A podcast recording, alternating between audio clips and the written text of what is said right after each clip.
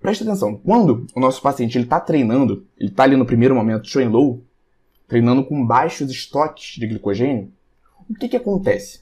O corpo dele começa a desenvolver adaptações metabólicas que aumentam a eficácia da oxidação de gorduras. Então pensa no seguinte, aquele atleta ali está treinando com baixos estoques de glicogênio.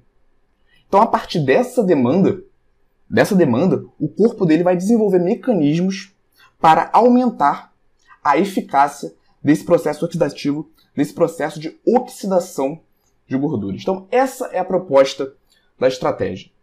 Submeter ele a essa demanda para que ele desenvolva esses mecanismos que aumentem a eficácia da oxidação de gorduras e, num segundo momento, no momento da competição, ele treine com altos estoques de glicogênio, porém com essa, essas adaptações desenvolvidas. Tudo que tem efeito poupador de glicogênio gera melhoras de performance. Então, a base da estratégia é justamente essa. Primeiro, train low, desenvolve adaptações metabólicas. Depois, no momento da competição, é, compete right com altos estoques de glicogênio e adaptações desenvolvidas. Aqui um esquemazinho, né? Train low, compete high, a gente vai gerar aumento da capacidade oxidativa, né? No momento da competição, oxidação de gorduras.